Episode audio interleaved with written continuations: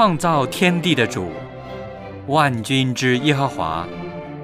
今天是安息圣日，我们来到你的面前，敬拜你，亲近你。愿你与我们同在，悦纳我们的敬拜。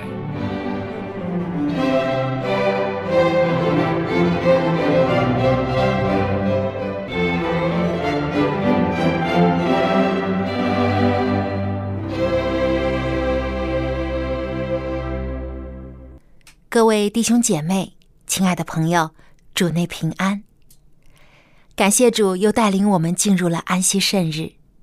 小杨在这里先祝您安息日快乐。在安息日里，我们要来敬拜造我们的上帝，承谢他的恩典，荣耀他的圣名。圣经诗篇八十六篇十一到十二节这样说：“耶和华。”求你将你的道指教我，我要照着你的真理行。求你使我专心敬畏你的名。主我的上帝呀，我要一心称赞你，我要荣耀你的名，直到永远。让我们带着这样敬畏崇敬的心，一起来敬拜我们的天父。圣日崇拜现在开始。请打开颂赞诗歌，一起来唱赞美诗第五十一首《神圣纯爱》。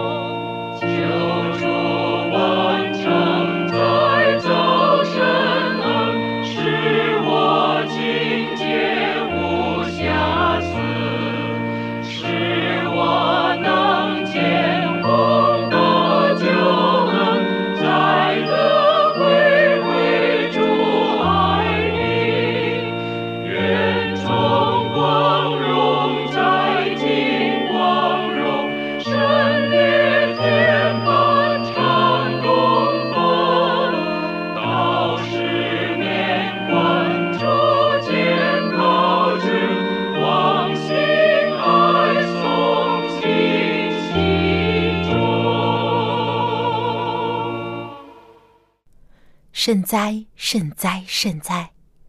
圣父、圣子、圣灵三位一体、独一的真神上帝，感谢您的保守和带领，让我们在安息圣日里领受您的赐福。救主，求你将你的真理指导我们，赐我们有属天的聪明智慧，好让我们照着您的旨意去行，为主而生活。在您的儿女中有身体软弱或是心灵忧伤的，也请求主能够医治、眷顾和安慰。愿主悦纳我们今日的崇拜，奉主耶稣基督的名求，阿门。接下来又到了读经的时间，让我们一起打开圣经，翻到哥罗西书第八章一到十七节。我们用起音的方式来朗读这几节经文。敬前的训勉。所以，你们若真与基督一同复活，就当求在上面的事，那里有基督坐在上帝的右边。你们要思念上面的事，不要思念地上的事，因为你们已经死了，你们的生命与基督一同藏在上帝里面。基督是我们的生命，他显现的时候，你们也要与他一同显现在荣耀里。所以，要致死你们在地上的肢体，就如淫乱、污秽、邪情、恶欲和贪婪。贪婪就与拜偶像一样。因这些事，上帝的愤怒必临到那悖逆之子。当你们在这些事中活着的时候，也曾这样行过。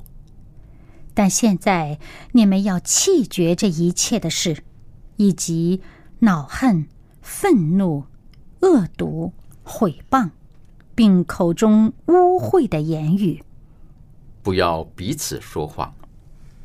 因你们已经脱去旧人和旧人的行为，穿上了新人。这新人在知识上渐渐更新，正如造他主的形象。在此，并不分希利尼人、犹太人、受割礼的、未受隔离的、化外人、西古提人、为奴的。自主的，唯有基督是包括一切，又住在个人之内。所以，你们既是上帝的选民，圣洁蒙爱的人，就要存怜悯、恩慈、谦虚、温柔、忍耐的心。倘若这人与那人有嫌隙，总要彼此包容。彼此饶恕，主怎样饶恕了你们，你们也要怎样饶恕人。在这一切之外，要存着爱心。爱心就是联络全德的。又要叫基督的平安在你们心里做主，你们也为此蒙召，归为一体。且要存感谢的心，当用各样的智慧，把基督的道理丰丰富富的存在心里。用诗章、颂词、灵歌彼此教导，互相劝诫，心被恩感，歌颂上帝。无论做什么，或说话，或行事。都要奉主耶稣的名，借着他感谢父上帝。大卫的儿子所罗门被人称为是智慧之王，而在旧约圣经智慧书中有一卷为箴言，就是出自所罗门的著作。在箴言书中，记录了上帝启示之下所罗门对生命的感悟。和对人生的感想。今天，我们就和望潮牧师一起来学习这卷可以改变我们人生观念的智慧之书。他正道的题目就是“真言：生命的尺度”。让我们把接下来的时间交给望潮牧师。各位朋友，各位弟兄姐妹，你们好。我们在这个智慧书这个系列里面，我们从每一卷书里面作取一些主要的信息。诗篇告诉我们，真正的能够信靠、投靠、倚靠，自由拥有的上帝，公义慈爱的上帝，这才是最大的一个智慧。而今天呢，我们又会讲诗篇后面的一卷，是叫箴言。我们都知道，在今天的二十一世纪，所谓的 postmodernism 世纪后，有一个很迷惑人的，甚至于要非常小心的一点，就是说，今天认为怎么样？没有绝对的标准，没有权威，意思就是说，没有真理，没有绝对真理。再意思就是说呢，根本没有上帝。大家怎么样？都是相对的，你好，我也好，啊，你有错，我也有错，我有错，你也有错，这是一个很大的一个危机。意思就是说，今天的世界已经没有一个标准。尽管我们都知道，我们的时间是对 Greenwich 这个时间，是不是啊？啊，在中国就对北京标准时间，我们要对对，现在几点几点？在法国。有一些标准的这个度量衡的长短很标准的，但是呢，不是在物质的领域，相反在人的心灵和思想领域里面中了这个一招，就说没有标准的，没有真理的，都是相对的，这是一个极大的危险。我想今天的世界缺失，你说缺什么？固然有很多地方还缺粮，有地方缺水。有地方缺钱，但是最最大的缺失是，缺失了这世界没有一个准则，没有一个模范，没有真正的动力，也没有人失败以后的一种安慰跟鼓励。这是我体会，这是世界最严重的缺失。因为你说有的地方缺水、缺粮、缺钱，有些国家不缺，对不对？有些发达的国家有啊。整体来讲，但是缺失的却是真正的更重要的东西。那么今天我们要讲到真言，这个“真”字，呃，大家好像很难理解什么叫真言呢？我们比较格言听得多，啊，这是一个格言或名言听得多。真言呢，真就是一把尺子的意思，一个 rule，一个尺子，一个规范，一个准则。有的时候英文用个 way，这是一个道路，一个方法。那么真言呢，就是结合了所有的智慧的言语。我们因为是属于智慧书嘛，啊，有六百句之多。主要当然是来自希伯来人、以色列人的，但也包括了一些其他周边国家的、埃及的啊等等周边国家的一些智慧的言语，也都被吸纳在这里面。但是我们说，每一个国家，尤其是历史悠久、文明的国家，它都有宝贵的文化的遗产，或者丰富的啊思想的这种结晶。就以中国讲啊，中国怎么样？有些文学著作也很出名的，是不是啊？什么出名啊？《红楼梦》《西游记》啊，《三国志》《水浒传》等等，这些呢，可能会适应于某些人的某些阶段，但。这些毕竟是人的一个著作，用得好还有点帮助，用的不好，简直使人走向偏差，甚至于走向歧路。那么，至于圣经呢？因为是上帝所漠视的，与教训、督责、使人归正、教导人学艺，都是有益的。这个不是一般的人的著作、人的文学的产品。是上帝所启示的，要给人的。当然，上帝的思想意志还是通过人的文字。我们中国人也讲啊，青年应当读哪一卷书，老年应当看什么，对不对？老年人最好不要看青年的，青年最好不要看老年的某些特别适合于他们书。而真言呢，是为所有人的，但尤其是帮助青年人。所以有人甚至说，这是。青年人这个成功之路的一个指南。现在书太多了，对吧？有书城，还有电子书。有的时候我很奇怪，哎，因为我一看见圣经，我又很好奇的，哎，再仔细一看，原来什么叫你所谓发财致富的圣经啊，他们也用了圣经这两个字。那么真言呢，是叫你真智慧、真的成功之路的。我们说走路很重要，什么重要？今天你就说赢在起跑点，所以有很多人啊拼命的为自己的子女，甚至才四五岁哦，要捡一间抢一间所谓的幼稚园，认为起跑点就应该赢。但是更重要是方向，你说是吧？一条路的方向是最重要。你到底这条路走向哪里呢？你到底的终点是什么呢？这是更重要的。所以今天这个箴言呢，我们就说啊，我先讲一讲这个作者。当然，大家一般都知道是所罗门所做的。所罗门是以色列第一王扫罗，第二个是大卫，第三个是所罗门。那个时候国家是统一的，在他以后就分裂了，成为北面的以色列，南面的犹大。我们来看看这个《箴言书》第一章，这里说以色列王大卫儿子所罗门的箴言，所以这点我们是确信的啊，是所罗门所写的。这卷书主要什么目的呢？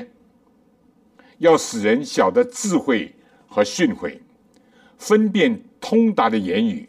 使人处事领受智慧、仁义、公平、正直的训诲，使育人灵敏，使少年人也就青年有知识和谋略，使智慧人听见的增长学问，使聪明人得着智慧，使人明白真言和比喻，懂得智慧人的言辞和谜语。下面最重要，敬畏耶和华。是知识的开端，欲往人呢藐视智慧和训诲，所以开宗明义，所罗门讲的很清楚，对不对？他写这些箴言，或者他收集这些箴言的目的是什么？无非就是使人有智慧，这是真智慧；使人不要蠢笨，不要愚蠢，这就是他的目的。但他又点出。使人真正有智慧，使人不愚蠢的根本是什么呢？敬畏上帝，敬畏上帝。所以箴言第九章第十节就很清楚的讲：敬畏耶和华是智慧的开端，认识至圣者便是聪明。这句是一个非常重要的句。所罗门不是一般的人，对不对？所罗门确实是一个很有聪明。很有智慧的。我们看这个旧约圣经列王记上第四章，这里讲到，上帝赐给所罗门极大的智慧、聪明和广人的心，如同海沙不可测量。所罗门的智慧超过东方人和埃及人的一切智慧，他的智慧胜过万人等等，他的名声传扬在四维的。列国，他作箴言三千句，诗歌一千零五首。他讲论草木，自黎巴嫩的香柏树，直到墙上长的牛膝草；又讲论飞禽走兽、昆虫水族。天下列王听见所罗门的智慧，就都差人来听他的智慧话。所罗门可以说是一个博物学家，动物、植物。也是个哲学家，他对人生的这个种种，也是一个神学家。他对上帝的认识，尽管他自己人生的经验也很繁复，也走过弯路，最后又得到醒悟和吸取到经验和教训。但所有这些，他不认识我们今天要讲的这个箴言的大部分，因为箴言一共是三十一章。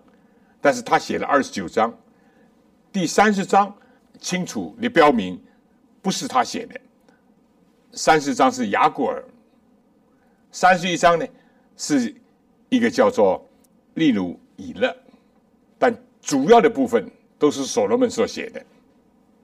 所罗门这个名字什么意思啊？我们知道希伯来文 “salam” 就是平安的意思，和平的意思。按理讲。他的人生本来可以体现什么是真正的平安。如果他作为君王讲，他可以为国家带来什么样的一种安稳、安全、和谐，他自己的心灵也会真正的非常平安。但是他的人生经验也告诉了我们：如果人不敬畏上帝，人如果离开上帝，又会如何？我觉得由他来写是非常有意思的。一方面，他的学问知识很多；第二，他的经验很丰富。他也是一个君王，又是一个观察民情、了解社会，更加是剖析自己内心深处的人性软弱、缺失和败坏的，又知道上帝的恩典和慈爱的那一位。那么，我们就说智慧，圣经里面一直讲有两种智慧。大家都知道，这个希腊文智慧就叫 Sophia。今天保加利亚的首都也叫 Sophia，对不对？我们的孙女的名字也叫 Sophia。很多人希望智慧、智慧、聪明。哪个人希望自己的孩子是笨的、蠢的？啊，不会，希望智慧。但什么是真的智慧呢？这是值得我们要思考、要探讨的，尤其是对今天的青年人。我想今天的这个箴言的信息，我们不可能六百句，而且可以说每一句都值得仔细的玩味、仔细的咀嚼、仔细的领受的、分析的、了解的。但是我们今天只能就其中，因为我们只讲智慧书当中的。今天我的题目是“真言”，是我们生命的一个尺度，像把测量，是一个度量衡，看看我们的人生是如何，用这把尺来量一量，我觉得这个很有意思。今天人量度更多的什么样啊？量度自己房子有多少尺。有多少平，对不对？有没有量量自己的品格，是不是达标？是不是有亏欠呢？今天有的时候，我们用这车子去量别人，就不量自己。但希望今天啊，这个睁眼的信息，能够带给我们看一看我们自己的生命到底如何。今生的生命怎么样？永恒有没有把握？我想首先要讲的就是怎么样呢？所罗门所讲的智慧有真的智慧。大家如果看第八章，箴言第八章就指，但第九章呢就讲愚昧了。它常常是一个很明显的一个对照跟对比。真的智慧跟真智慧的反面就是愚昧，甚至真的是愚昧。可能表面很以为很聪明、很了不得，其实非常的愚昧。箴言里面收集了几百句的散文、格言、绝句啊。有的时候呢，他是用一个疑人格，这是文学当中的一种形式。怎么样呢？把智慧当做一个像人这样会发声音。会劝勉人，会提醒人，会责备人，疑人格的一种说法，这是文学当中的一种形式。但今天我们要看到，这个疑人格的后面，真实的一位是谁？是上帝，是主耶稣基督。那么，整个的智慧的泉源是什么呢？啊，刚刚第一章第七节我们读过，敬畏耶和华。是知识的开端，只是开端啊！因为上帝是无限的，我们人讲学到老学不了，对不对？何况上帝是无限的，我们人的生命有限，我们的条件有限，我们的智力也有限，一切都有限。所以敬畏上帝是智慧的开端，但开端很重要。你连开端都没有，你还怎么走下一步呢？对不对？你幼稚园都不读，你怎么进小学、中学、大学、研究院呢？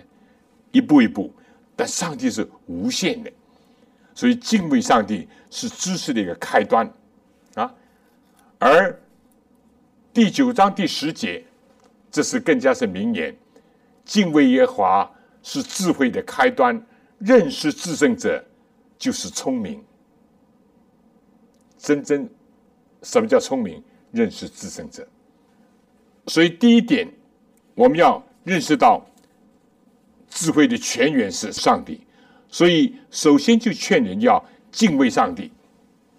正言里面很多啊，敬畏上帝，劝人要敬畏上帝。同时呢，叫人不要自以为聪明啊，不要自以为聪明。那么第三章这个第五、第九节就清楚的提到这个。第五节说：“你要专心仰赖耶和华。”不可依靠自己的聪明，对不对？不可依靠自己的聪明。第七节也这样讲：不要自以为有智慧，要敬畏耶和华，远离恶事。为什么敬畏上帝呢？因为上帝是智慧的泉源，表现在哪里呢？我们知道，箴言里面就讲到上帝是创造的主。箴言第八章。哎，很奇妙。这里面就讲到，没有来到世界之前的基督，在创造的时候是怎么样的一位？是公司。今天我们讲就是啊，今天很多时候老总老总啊，这个总工程师，耶稣基督是整个的一个设计的工程师。上帝是为创造主。这个奇妙的，我们不讲宇宙了，就讲这个地球吧。就讲世界的万物吧，何等的奇妙，对不对？今天的科学家终其一生也明了的一部分，甚至于不知道的比知道的更多。嗯，今天很多东西我们还不了解，不要说其他了。所以创造主就显出他的智慧，但不单单是这样，在旧约里面。也包括救恩，这个救恩呢，体现在很具体的实践的生活当中。所以圣经里面给了我们很多诫命、很多法则，就是英文所讲的 “way”，一种方法、一种道路，也就像箴言所给我们一种尺度。今天很多青年喜欢用个度，什么都要有度。那，你如果追求度的话，请你来就圣经，来就真言。那么，这是一个非常重要的，因为上帝是智慧的一个泉源，在创造当中，在他的救赎的恩言和圣言当中，都告诉我们这一点。所以，人家敬畏啊，今天很缺失的一点，就包括人已经没有敬畏的心。中国人以前讲举头三尺有神灵，对不对？小的时候啊，我们的家长教导我们五不敬，不要不敬，意思就是说对天、对人、对上帝不敬，这是很大的危险，就会放纵、放荡、放肆。如果我们真的觉得有上帝，跟无神论大不一样，跟人是什么？猴子变的，呃，进化论大不一样。人因为知道人是上帝按照他的形象所造的，他在眷顾我们，他也在监察我们。所以有没有上帝，有没有信仰是大不相同。啊，所以第一要敬畏上帝，因为他是智慧泉源，而不要自以为聪明，不要仰赖自己。这是所罗门所讲的。其实我们知道，所罗门年轻的时候很敬畏上帝。怎么呢？他很谦卑。但到了中年，到了做王了，他依靠自己的聪明。好，我们先讲他年轻的时候啊，上帝向他显现，几度向他显现，问他你要是求什么？他说。我是一个年轻的，一个像个小孩子那样，我不晓得怎么样管理你的国家，这么多的百姓，所以他去求智慧。上帝说：“你所求的难得，你不求富贵，不求长寿，也不求一般的君王说要压倒自己的对手和敌人，你求智慧，我要给你空前的智慧。你没有求的，我要给你。上帝是就是这样一位上帝。那么，刚刚我们也读过圣经，哇，他写箴言多少，他写诗章多少，他又是植物学家，又是动物学家。”所有周边国家的君王，甚至听了他的名声，都蜂拥而来，要听他智慧的语言言语。尤其四八女王，是不是来自非洲，也来听他，而且听得他神不守舍，听呆了，对不对？甚至于他讲：“哎呀，我现在所听见的啊，我现在所听见的。”比起我过去了，过去所知道的还不如现在的一半。那么，这不记在圣经有这样的讲法。有一次呢，因为他的名声很大嘛，所以他有个朋友要想考考他啊。他说：“我听说你很聪明，现在你倒跟我讲讲，什么是真，什么是假。”哪一个是真？他的朋友呢，就在怎么样，在远远的地方放了一盆花，又请了一个著名的画家画了一个栩栩如生的一盆花，放得很远，不是今天的视力能够完全分辨的。所罗门有没有近视，我不敢讲，对不对？但是至少是很远的一个距离，就问他，他说：“你倒跟我讲讲。”两盆当中哪一盆是真，哪一盆是假？当然，我们说，哎呀，投机取巧的话，随便讲一个，有百分之五十的对的了，不是这个就是那个。但是如果所罗门讲错了，不是面子的问题，他的名声就受到了挑战，他的智慧就打了折扣了。所罗门想了一下，他说：“好，我来回答你，请你把窗打开。窗门一打开，一会儿。”蜜蜂啊，蝴蝶就来了。你说停在哪？当然不是停在这幅画上面了，是停在这个真的这盆花上面。哇！他的朋友说了不得，他是把握了一个生命的根本，对不对？一个真的花有生命的根本，它就能够吸引这个蜜蜂、蝴蝶来采粉、采蜜。这是圣经是没有记载。是有这样的一个传说，但圣经记载另外一件事情，对不对？这是家喻户晓的，在有个客栈里面，有两个妇女。第一个妇女住进来，生了一个孩子。过了一天，另外一个妇女又住在这个，这种是比较小客栈了，因为我们知道圣经讲这两个都是社会的低层，是妓女。但谁知道呢？有一天晚上，怎么样？一个母亲不小心把自己的孩子睡觉的压死了。但是怎么样呢？他就偷偷的在半夜呢，就把自己的死的放在另外一个妇女身上，把他的婴孩呢拿到自己里。到早上天亮了，有光线了，哎，那个妇女一看这个不是我的孩子哦。这个死掉的不是我的孩子哦，再看看那个哇哇叫的那个才是我的孩子。当然，大家都知道今天有什么 DNA 啊，这个测定啊，那个时候哪里有这些，对不对？所罗门差不多离今天三千年，两千九百年多一点。那怎么办呢？他说他的。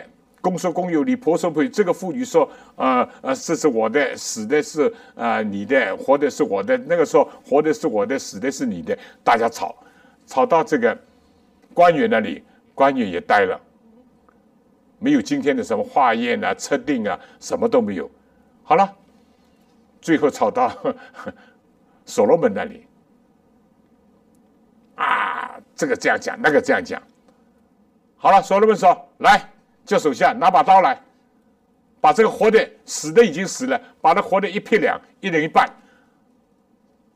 那个时候，有一个母亲，有个妇女，就说：“不要了，不要了，皇啊，请就给他吧。”这故事多美，多妙！所罗门就知道哪一个是他真正的母亲了，对不对？所罗门能够从两个所谓的妓女的身上，还看到一个根本，就怎么样？爱，母爱是上帝种植在人心里面的一点。所罗门解决的问题都从生命的角度来解决，这才是智慧。今天很多人都是从现象啊，从啊什么利益的角度，从什么各种背景来考虑。所罗门也考虑到背景，但他的背景穿透了背景，哪怕是被人看不起的，甚至是觊觎的，不等于天良完全泯灭。有些人心中还是有爱。还是有对生命的一个尊重，所罗门智慧啊。那么，所以所罗门在箴言里面就叫人重要的就是敬畏上帝，这是他年轻的时候敬畏上帝所有的表现，甚至吸引各个国家的元首都来听他的智慧的言语。第二呢，他叫人要。听从上帝的诫命，听从上帝的诫命，接受父母的一种教养，而且保守己心，保守己心，这个很重要。圣经里面，我们刚刚讲到，其实旧约圣经，尤其摩西五经，人家就为就认为就是一个道，就是一个 way，就是一个方法，就是一条道路啊，就是这个。所以圣经里面。上帝除了有十条诫命，就道德律，上帝还有很多很多各方面的一个训诲啊，这个诫命、律法、训诲、训词等等，典章、法度，都是一个含义。所罗门说，重要的就是说，人要听从上帝的诫命。他在这里就有智慧的呼劝，我刚刚已经讲过，这是宜人格的。他把智慧当做什么？当做一个呼唤人的。你想象他是一个父亲也可以，想象他这母亲也可以，想象他是一个很贤淑的一个女子也可以。他在呼唤，呼唤人，呼唤你，呼唤我，呼唤他当时的人。尤其呼唤青年人，啊，说我儿，你要听从父母的劝诫，啊，宜修之子，使得父母怎么样，很痛心，很难过，等等，啊，所以要接受听从上帝的诫命、律例典章。上帝有的时候也接受父母的这个管教，父母的教养，能够帮助我们。要达到怎么样呢？保守己心。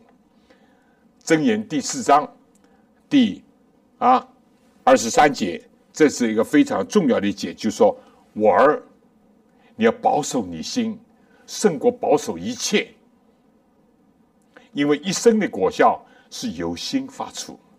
今天人守这个守那个，哎呀，守住自己的钱，守住自己的这样那样，但是没有守住自己心。所罗门说：“我儿，你要保守你的心，胜过保守一切。其他如果有些有价值，或者也需要看护保守，但是最最重要是你的心，因为一生的果效都是由心发出啊。如果能够听出这个呢，圣经就讲一生的光明。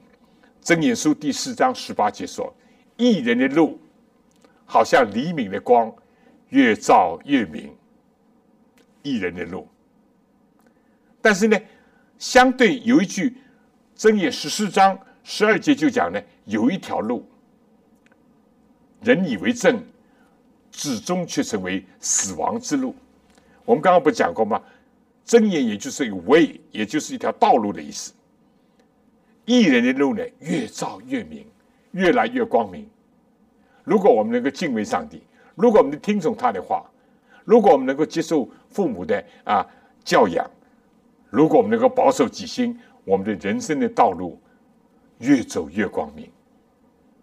但世界上呢，有些假智慧，世界上叫我们离弃真神上帝，去拜偶像，去崇拜自己，去依赖自己的所谓的聪明、小聪明，甚至是滑头。那么有一条路，人以为正，至终呢，却成为死亡之路。所以这点要注意，道路的终点什么要注意，对不对？我们到底要拣选什么？这是值得我们今天从箴言里面要思考的问题，对不对？你非但要选择一条正路，这就是你的方向要注意，而且你要知道这条道路走到的终点是什么。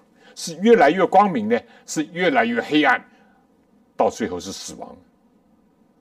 所以，这是箴言里面的总的一个教训。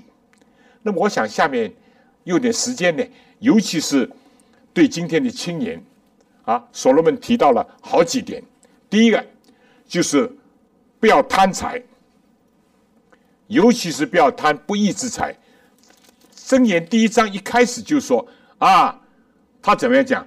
他说：“他们若说你与我们同去，我们要埋伏流人的血，要征服害无罪之人啊，要得到他们的财力。我们要向阴间把他们活活吞下，他们如同下坑的人，被我们活人吞枣。我们必得到各样的宝物，把所掳来的装满房屋，我们大家一起分，我们一起用一个钱囊。”所罗门说：“我儿，不要与他们同行，禁止你的脚走他们的路，等等。贪财是今天圣经从来没有讲钱财本身是罪恶，但贪财是万恶之根。今天贪财危害了多少人？做官的有，老百姓也有，有钱的也有，穷的也有。贪财，尤其是不义之财，接受贿赂啊，啊，勒索啊，啊。”横财就手啊，这些都是要注意。这是所罗门很多的第一章第十到十九节，第十章第二节也是这样讲，对不对？第十章第二第二节就讲到不义之财啊，就讲的很清楚，不义之财毫无益处，唯有公义能救人脱离死亡等等。那么。他正面的也劝勉他说：“美名胜过大财。”嗨，有人贪财贪的很多，但他从此呢身败名裂，有没有啊？有些贪官就是这样，有些财主也是这样，钱越来越多，但是给人家看不起，被人家骂臭，甚至最后受到国法的制裁。美名胜过大，这是积极的。那么美名怎么样呢？胜过大财。那么名誉呢？有人追求名誉了，但是到底是什么名呢？是虚名还是实名呢？这又是正言里面有很多教导我们的。今天，我想这一点对所有人，但尤其对我们处事经验、社会经验、人生经验、属灵经验不足的青年人，尤其要注意这一点。第二呢，就叫人要勤劳，不可懒惰，这是今天的危险。很多人今天折磨自己怎么样？就想得到那些自己没有能力的、与自己付出不相称的，就像怎么样？嗨，贪贪便宜、赚外快，哇！这是不行的，要勤劳。圣经箴言里面很多要勤劳。他说：“你如果抱着两个手，贫穷就速速的来到。”他说：“你要观察蚂蚁。”但当他夏天的时候，就为冬天准备粮食，很多这样的话语，很美好的比喻。要勤劳，不要懒惰，啊！他说：“你如果懒惰，就像这个啊，这个屋顶漏了，还要遭着下雨天，那你很快的就会人生很惨。相反，要勤劳，啊，要勤劳。这就是今天很多人受试探的一点。今天很多青年人不想勤劳，就想发财致富，就想享受，就想过安逸的生活，甚至就想做人上人。我希望我们大家都读读这些箴言，尤其青年人。第三呢，哎，箴言里面很奇怪，其实也不奇怪，因为。你以后就知道，或者我讲到传道书的时候，你就会知道。所罗门特别提醒人要防止好色，不单单是女色，对不对？男的女色，其实女的贪男的，今天也有一样有，就是说色情。所罗门在第二章十六到十九节，第五章整个一章。第六章二十节开始，第七章第六节开始，都讲到怎么样？要注意这个情色的问题。这个今天又是一个大的陷阱，一个大的染缸，是很多人，不单单青年人，中年也有，老年也有，但青年人血气方刚，青年这时候正是容易受试探的时候。所罗门在这里讲了很多，有些外女。有些妓女要勾引你，对不对？所以要中国话有叫“谨慎的慎，慎独处”。当你一个人的时候，当你还没有结婚的时候，啊，要谨慎，要注意。撒旦有个钩子要把你勾去，男的勾女的，女的勾男的都有。今天这少吗？网上什么远交啊啊等等等等。对不对？去色情场所、红灯区啊，那是更多更多，对不对？这些都是要注意。有的是表面的，今天很多人在网络上啊，什么什么来往，也是陷阱，也是危险，要注意。但是呢，所罗门很称赞这个贤惠的妇女。你在箴言的最后，你也可以看到。当然，尽管这个不是所罗门写。包括了这点，贤惠的妇女、敬畏耶和华的妇女是上帝所喜悦的，对不对？等等，能够使得全家得益处。第四呢，所罗门提到要在交友方面要注意。箴言里面讲，滥交自取败坏，滥交随便什么朋友，对吧？酒肉朋友，只要有酒吃，只要能够跟你跟得来，滥交是自取败坏。今天交友。也是一个非常重要的问题。很多青年人，这所谓 peer pressure，在这个群体的压力下，其实成人也是这样。大家都贪，我怎么可以不贪呢？我不贪反而被人家当做异己。大家都吸毒啊，很多人吸毒，我也吸毒。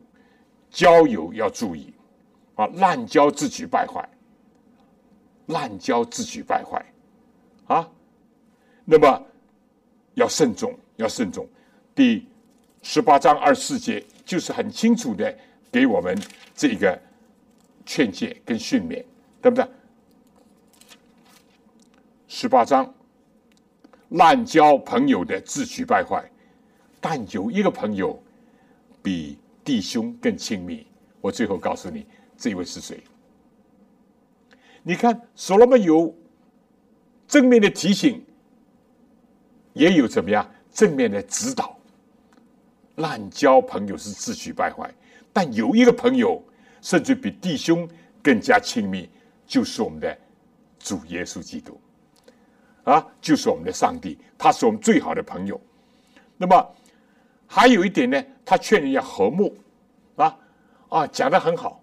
他说：“彼此相安，吃块饼，还比彼此相斗。”吃宴席更好，这样的话很多。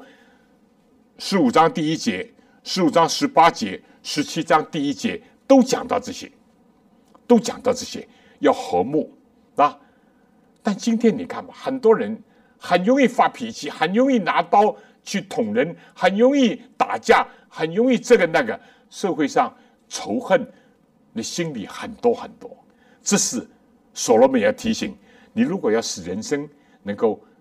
光明人生能够平安，能跟幸福的话，就要在这些方面要注意。所罗门讲：“自负己心，强过一个将军取一个城。”啊，怎么会容易相争呢？有的时候是骄傲，有的时候嫉妒，有的是仇恨。所以，恨能挑起争端，爱能遮掩许多罪过，也是在箴言里面，对不对？哎，箴言里面还讲到怎么样呢？骄傲在败坏以前，狂心在跌倒之前。由于骄傲，所以人家冒犯我一点，觉得我的自尊心受损害，就出言不顺。但是，所罗门讲了很多言语方面的教导，对吧？多言多语难免有过，不要去讲它，对不对？如果我们出恶言伤人，这是很不好的。圣经里面很多这些。最后呢，这是其实不是最后，不过我要提醒的，就是说，所罗门提醒我们的人要帮助别人，要帮助别人。他说：“有向你借贷的，你有能力不要束手，你应当帮助别人，是吧？你怜悯贫穷的，就是借给上帝。很多这些非常美妙、非常好的话，启发我们要帮助人。我很遗憾，今天这个服务的精神，今天助人的精神。”已经逐渐的减弱，所以我们应当发挥这个正能量，提倡服务。服务是快乐之本啊！服务是非常高尚的，应当要帮助别人，啊，不只单顾自己，要顾别人的事，是吧？非但要自助，而且要互助。好了，我想最后，我想我们应当把这个测来量一下我们自己，用真言常常的读读。读个一两句，读个一两段，量量自己。我今天生命的工程、品格的工程大了，够了吗？还是有亏欠的？这是一个，求主能够光照我们。第二呢，就是我们要小学主耶稣基督，因为到新约圣经讲，他是我们的智慧、公义、圣洁和救赎，而且一切的智慧和知识。都藏在它里面，继续在它里面。他是我们最好的朋友，比弟兄更亲密。他能够把上帝的道、真智慧教导我们，非但是为我们树立标准，而且他是我们的榜样。非但他是我们榜样，他是我们的动力。非但他是我们的动力，当我们有的时候软弱、失败、跌倒的时候，他会安慰我们，鼓励我们继续往前进。愿主赐给我们。我想今天从正念里面只提这些，但愿对我、对所有人，尤其对青年人有所提醒、有所帮助。我们做一个简短的祷告。亲爱的天父，谢谢你这样的爱护我们，教导我们像你的子女那样训诫我们、安慰我们、鼓励我们，也借着真言给了我们把车。让我们好好的量度自己，我们是有亏欠的，所以我们要来到你面前，求你做我们的救主，求你再造我们的身心，而且求主给我们力量，保守我们的心怀意念，让我们能够天天的学习主的话语，不断的长进。谢谢你，帮助那些我们周边的人，我们的家里，我们的邻居，我们的亲戚朋友，我们的同胞。都能够领受你的话语，答应我们的祈求，靠主耶稣基督的圣名，阿门。非常感谢望潮牧师的分享，在刚刚短短的四十多分钟内，望潮牧师帮助我们大概的了解了真言书中最重要的核心内容和属灵的经义。希望在节目之后，您也可以有更多的时间去打开圣经。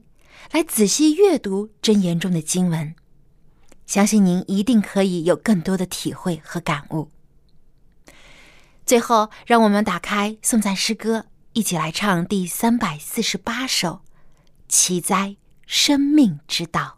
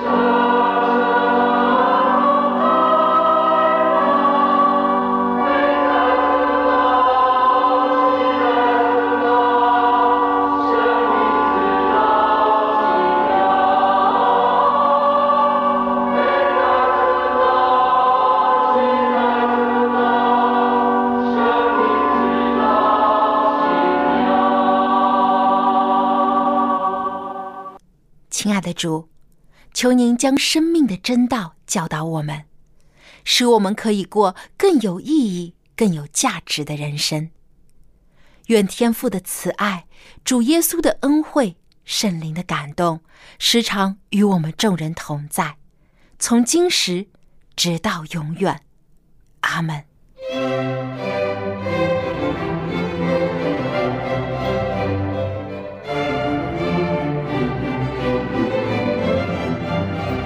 生日崇拜到此结束谢谢收听祝您安息日快乐。